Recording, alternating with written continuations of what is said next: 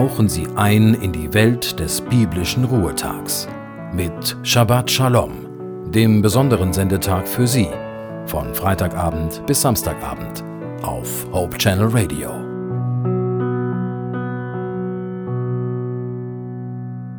Hallo, ich bin Judith Olsen und Sie hören Hope Channel Radio mit dem Sabbatprogramm. Zur Einstimmung auf den Sabbat möchte ich Ihnen etwas aus der Bibel vorlesen. In 2. Korinther 4, Verse 16 bis 18 steht, Das sind also die Gründe, weshalb wir uns nicht entmutigen lassen.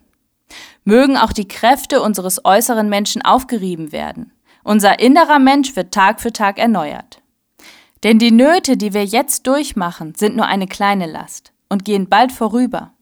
Und sie bringen uns etwas, was von unvergleichlich viel größerem Gewicht ist. Eine unvorstellbare und alles überragende Herrlichkeit, die nie vergeht. Wir richten unseren Blick nämlich nicht auf das, was wir sehen, sondern auf das, was jetzt noch unsichtbar ist. Denn das Sichtbare ist vergänglich, aber das Unsichtbare ist ewig. Wohin schauen wir? Auf wen richten wir unseren Blick? Und wie gehen wir mit unseren Problemen um? Schauen wir uns unsere Probleme an, immer und immer wieder? Ja, ich denke, so gehen die meisten von uns mit Problemen um. Wir sehen sie an.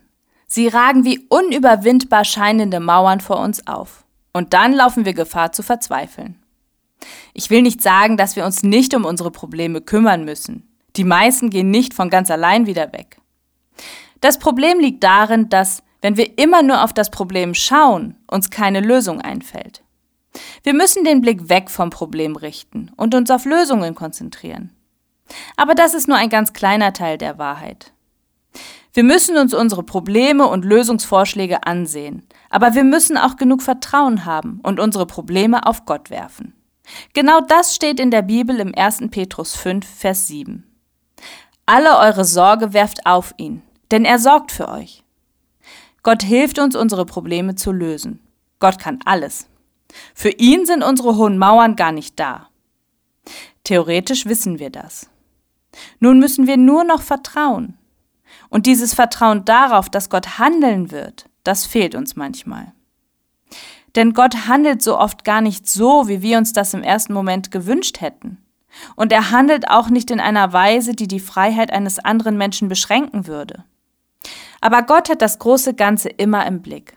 Und er hat jeden einzelnen Menschen immer im Blick. Er verliert keinen von uns aus den Augen.